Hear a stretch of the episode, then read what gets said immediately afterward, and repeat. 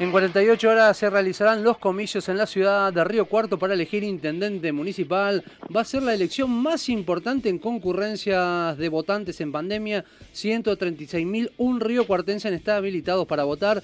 463 mesas en 49 centros de votación y 10 mesas por el centro. Esta es la primera vez que los menores de 16 años votan en una elección municipal. Para conocer la mecánica y los protocolos que se aplicarán en esta elección atípica y además eh, la más importante en cuanto a eh, concurrencia de gente en época de pandemia, estamos en comunicación con Fernando Pérez, secretario de la Junta Electoral de la ciudad. Fernando, bienvenido a Noticias al Toque desde acá Javier Sismondi y Susana Álvarez lo estamos saludando. ¿Qué tal? Muy buenos días para ambos. ¿Qué tal, Fernando? Muy buenos días. Bueno, ¿cuál es el protocolo que se va a implementar en estos comicios y qué es lo que va a cambiar con respecto a una votación en tiempos normales? Bien, en, primer lugar, lo que podemos destacar, el primer punto que destaca el protocolo sanitario ha sido la modificación del padrón electoral, un padrón que se ha georreferenciado y esto ha permitido acortar las distancias entre el domicilio del elector, domicilio que figura en su DNI, y el establecimiento de votación, de tal forma que emita su voto en el, establecimiento más próximo.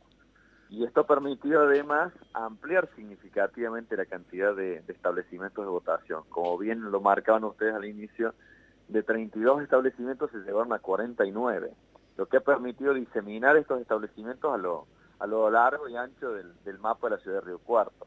Eh, y también esto va a permitir una menor concentración de personas en los establecimientos. Recordemos que había establecimientos de votación con hasta 27 mesas.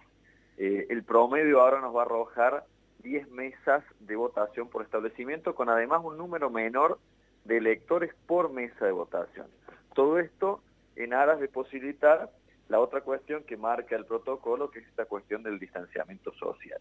Además de la incorporación de nuevos sujetos en el proceso, estos facilitadores, que nos van a permitir eh, conservar el distanciamiento social en las filas que se vayan formando eh, al ingreso al establecimiento, regular el ingreso, la sanitización del calzado, la higiene de las manos, el uso obligatorio del, del tapabocas, todas estas cuestiones que van a colaborar con un mejor orden y una agilidad en el, en el proceso de votación. Esto entre algunas medidas que les puedo destacar. Fernando, eh, ¿van a poder ingresar, mejor dicho, no sé si ingresar o, cómo va a ser, eh, van a poder votar dos personas simultáneamente eh, en el cuarto mm. oscuro, oscuro, ¿cómo va a ser esto? A ver, el, ingreso al establecimiento es individual, ¿cierto? Se va conformando la fila al ingreso al establecimiento, llegan, al facilitador, se higienizan las manos, se sanitizan el calzado y de ahí se dirigen directamente a la mesa de votación.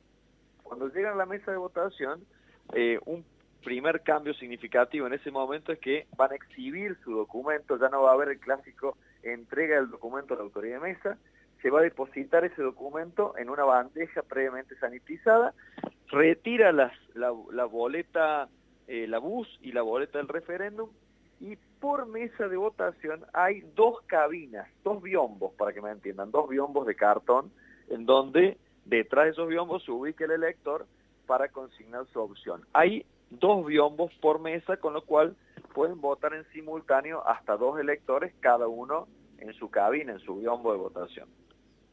Fernando, y sobre todo con el tema de los DNI, ¿cuál es el que tiene que utilizar el, votante a la hora de emitir el sufragio? Porque siempre se da esta cuestión, ¿no? En, las elecciones, que por ahí se llevan documentos que no tienen nada que ver, y sobre todo teniendo en cuenta este tiempo particular que estamos atravesando, ¿no? Donde no es una elección común y corriente, y donde también la votación no es algo común y corriente.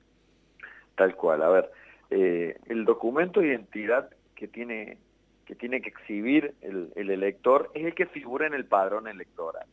Y hago esta aclaración porque puede exhibir el que está identificado en el padrón o uno posterior. Lo que no es apto para emitir el voto, para mejor dicho, para identificar al elector y, de ahí en más puede emitir su voto, es si yo exhibo un documento anterior al que figura en el padrón. Te doy un ejemplo. El padrón dice que yo tengo un documento nacional de identidad triplicado y yo exhibo el duplicado.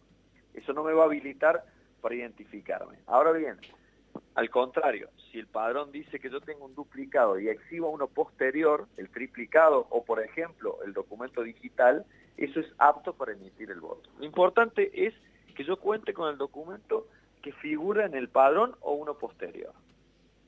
Bien, eh, ¿cómo va a ser la fiscalización y el protocolo para el recuento de votos? El recuento de votos se hace como es tradicional y como marca la normativa vigente. El primer, el escrutinio y conteo de votos se hace en la mesa de votación. Es decir, la autoridad de mesa con la presencia de los fiscales partidarios, una vez que ha culminado de votar el último elector, se realiza el acta de cierre y se comienza el se abre la urna y se comienza el conteo de los votos. Ahí ya hay un primer control de lo que sería el, el conteo de votos en la mesa. Y de ahí en más, la autoridad de mesa, junto con los fiscales partidarios, se dirigen a un centro de transmisión de datos que está, hay uno por establecimiento de votación, es decir, hay 49 eh, estaciones de transmisión de datos, en donde el acta de escrutinio se transforma en un telegrama, este, eh, esta estación de carga toma la imagen del telegrama y esa imagen se traslada, obviamente, vía internet al centro de carga de datos. Una vez que eh, se han terminado de transmitir todos los datos de cada uno de los colegios, eh, como es tradicional, se produce el repliegue de urnas con combis del correo argentino que van a trasladar la totalidad de las 463 urnas al Salón Blanco del Palacio Municipal de la ciudad de Río Cuarto, en donde va a quedar a resguardo de la Junta Electoral y bajo custodia policial. Eh, esta transmisión de los datos se hace a un centro de carga de datos, hay un soporte técnico en Ciudad Autónoma de Buenos Aires, en Casa Central del Correo Argentino, como así también está la sala de revisión de la Junta Electoral y la sala de fiscales acá en la ciudad de Río Cuarto, en donde a, ambos lugares llega en tiempo real, estamos hablando de transmisión de datos electrónicos, llega la misma imagen. Recordamos que estamos en comunicación telefónica con Fernando Pérez, secretario de la Junta Electoral de la ciudad.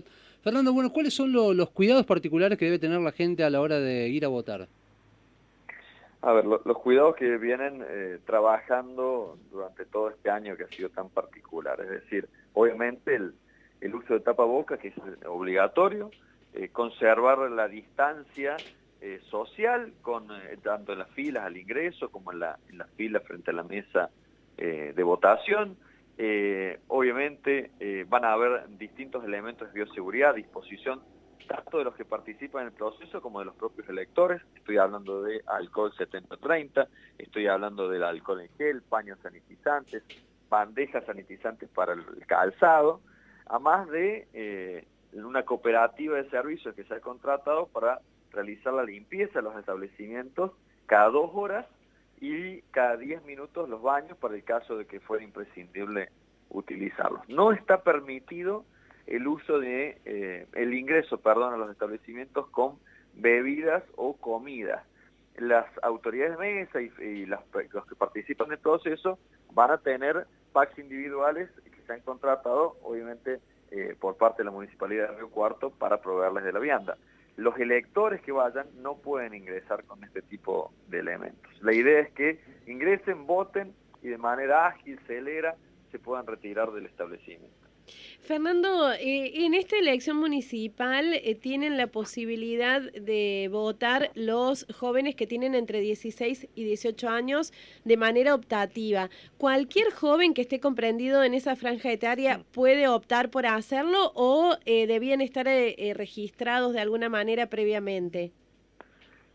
Tienen que estar en el padrón electoral, para lo cual no tienen que haber hecho ningún trámite. El padrón nos lo remite la justicia federal es decir, ya están incorporados todos aquellos que a la fecha de corte eh, tienen 16 años cumplidos. Entre 16 y 18 sin cumplir, como bien eh, lo, decía Susana, el voto es optativo.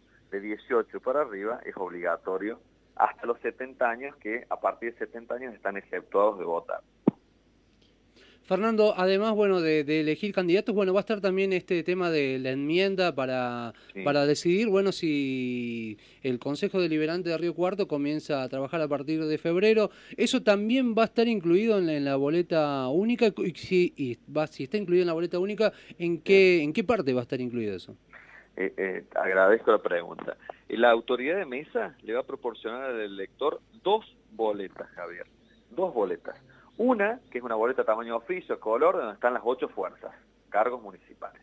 Y otra boleta, también tamaño oficio, pero en blanco y negro, en donde van a estar estas dos preguntas para modificar estos dos artículos de la Carta Orgánica. El que tiene que ver con adelantar las sesiones del Consejo Deliberante a febrero y el que tiene que ver con la creación de una Junta Electoral Permanente. Con un casillero por sí, un casillero por no, por cada una de estas preguntas, para que el elector diga si está de acuerdo o no en esta modificación.